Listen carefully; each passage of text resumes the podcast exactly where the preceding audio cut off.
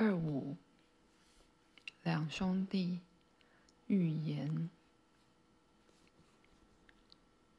不知道是多久以前，有对夫妇一直没有小孩。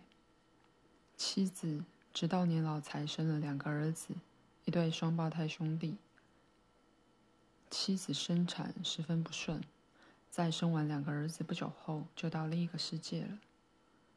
父亲请了一位保姆，全心全意的照顾孩子，一路把他们养到十四岁。但就在他们十五岁时，父亲也去世了。两兄弟将父亲安葬后，坐在房里哀悼。这两个双胞胎兄弟前后差了三分钟出生，所以一个是哥哥，一个是弟弟。在默哀一段时间后，哥哥开口说。父亲在临终前难过地说：“他没能将生命的智慧传给我们。我的弟弟，要是没有智慧，你我该怎么过活？要是没有智慧，我们的家族只会在不幸之中延续下去。那些能从自己父亲身上获得智慧的人，可能会嘲笑我们的。”你别难过，弟弟对哥哥说：“你常常在沉思。”或许时间会让你在沉思中获得智慧。我一切都听你的，我不用沉思也能过活，也依然觉得生活很美好。只要看到日出日落，我就很开心了。我就单纯的过生活，忙田里的事情。你可以好好学习智慧。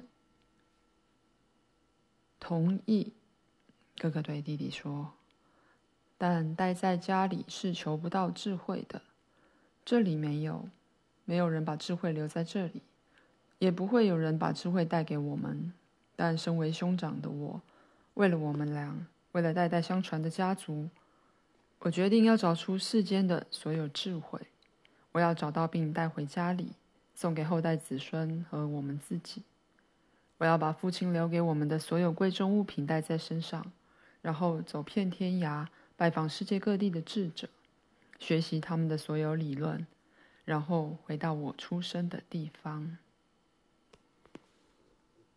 这会是条漫长的路，弟弟语带同情地说：“我们有一匹马，你就带着那匹马和马车吧，东西能载多少是多少，才能减轻一路上的负担。我会留在家里，等着你成为智者归来。”兄弟俩分离了许久，年复一年，哥哥拜访了一位又一位的智者，去了一座又一座的教堂，学习东西方的教导，又走遍大江南北。他拥有惊人的记忆力，敏捷的头脑能快速的领会一切，并轻松的记住。哥哥花了六十年左右游历全世界，走到头发和胡子都已灰白。他好学的头脑仍继续流浪，精进智慧。这位年迈的流浪者成了最有智慧的人，开始有众多弟子跟随他。他对着这些求知心切的脑袋大方的讲道，弟子无论是老是少，无不敬佩的专心聆听。他的名声总是在他抵达前便传遍邻里，村里都知道将有一位伟大的智者来访。他就这样带着荣耀的光环，身边围绕一大群奉承的弟子，回到他六十年前年仅十五岁时离开的家。这位头发灰白的智者一步一步的靠近他出生的村庄。村里的人都上前迎接，头发同样灰白的弟弟也开心的跑了出来。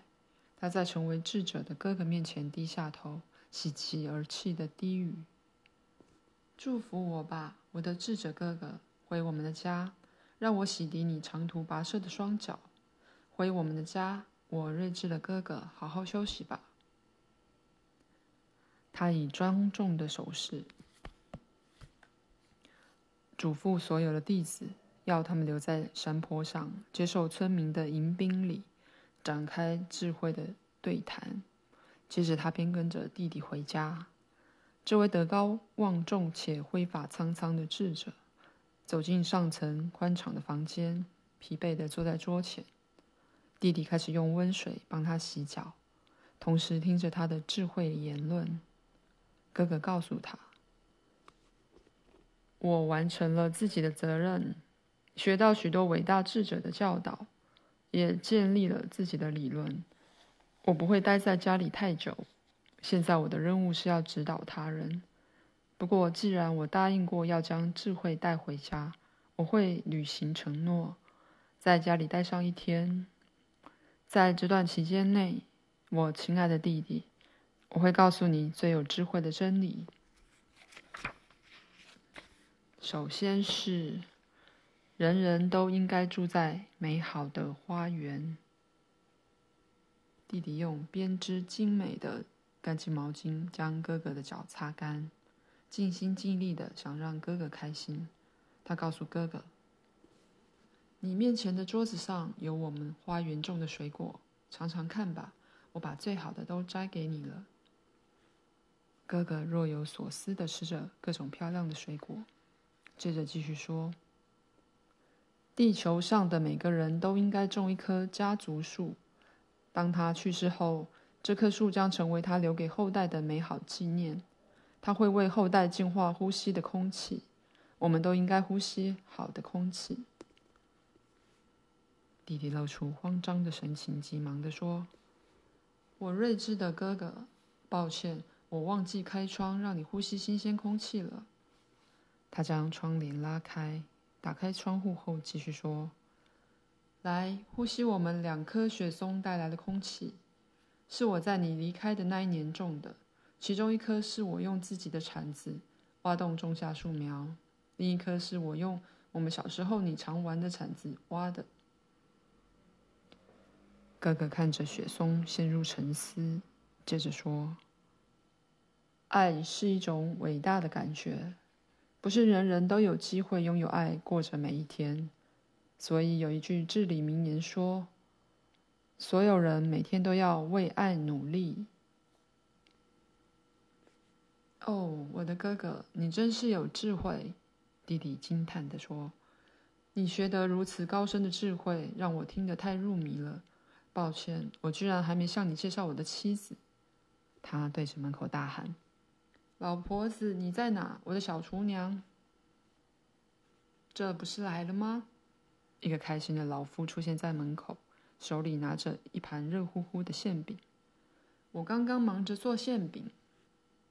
开心的老妇把馅饼放在桌上，笑嘻嘻地对着两兄弟做了个滑稽的屈膝礼，然后走向弟弟，对他耳语。但她对丈夫说的话都被哥哥听到了。老头子，请原谅我，我要先离开了，我需要躺下来。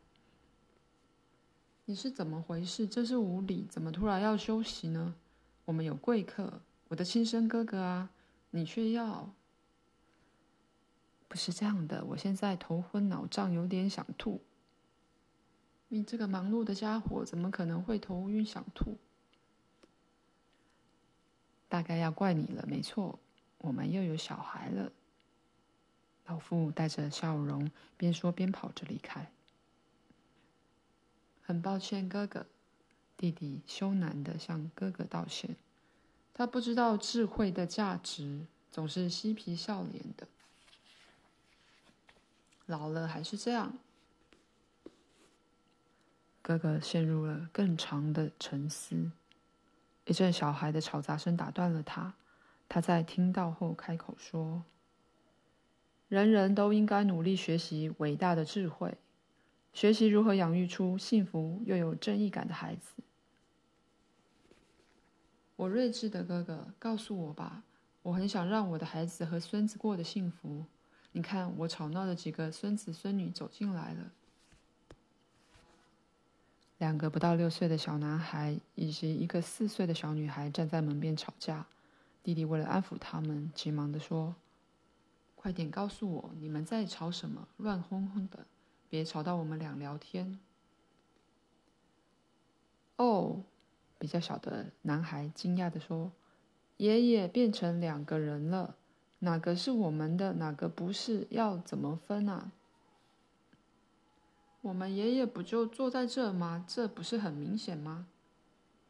接着，小孙女跑向弟弟，脸颊紧紧贴着他的大腿，玩着他的胡须，对他叽叽喳喳地说：“爷爷，爷爷，原本是我一个人要来找你，想给你看我学的新舞步，可是两个哥哥自己跟来，一个想找你一起画画，你看他带了画板和粉笔，另一个带了长笛和笛子。”他要你吹给他听，爷爷，爷爷，但我才是第一个决定来找你的人。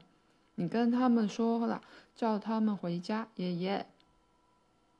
不对，我才是第一个要来画画的。哥哥是后来才决定要来吹笛子。带着拨画板的孙子说：“现在有两个爷爷，你们来决定。”孙女插话说：“我们谁才是第一个来的？”拜托你们选我，不然我会哭得很难过。智者忧喜参半的看着这群小朋友，皱着眉头准备回答，可是话到嘴边却停了下来。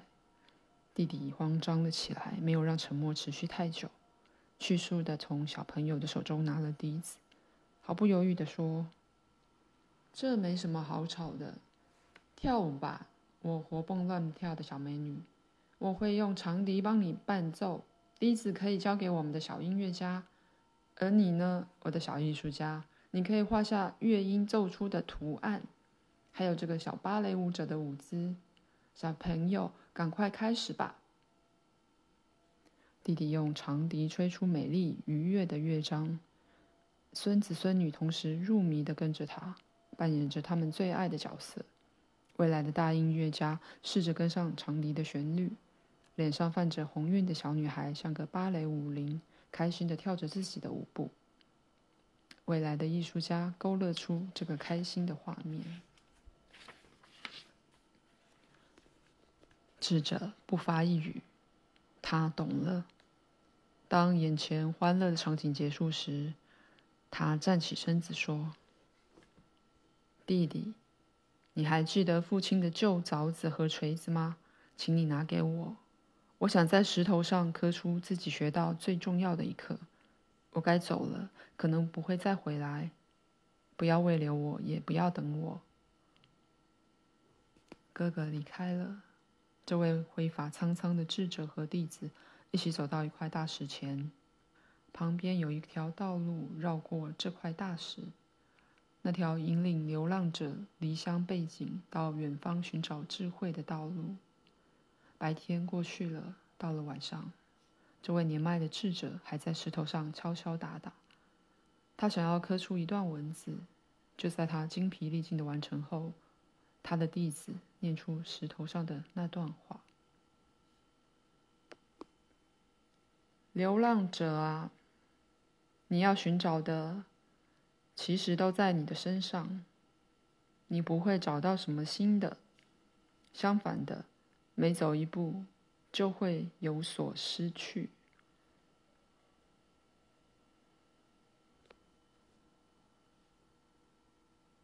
阿纳斯塔夏说完预言后，安静的用询问的眼神看着我，大概是在想我懂不懂这个寓言吧。阿纳丝塔夏，我知道这个寓言是在说，哥哥谈论的所有智慧，弟弟都已经在生活中实践了。但只有一点我不懂，是谁教弟弟那些智慧的？没有人。在灵魂被创造出来的那一刻起，宇宙所有的智慧就永远的存在每个人的灵魂中了。只是常有智者的灵魂狡猾的卖弄聪明，为了自身利益，将人偏离最重要的事情。偏离最重要的事情，但那是什么？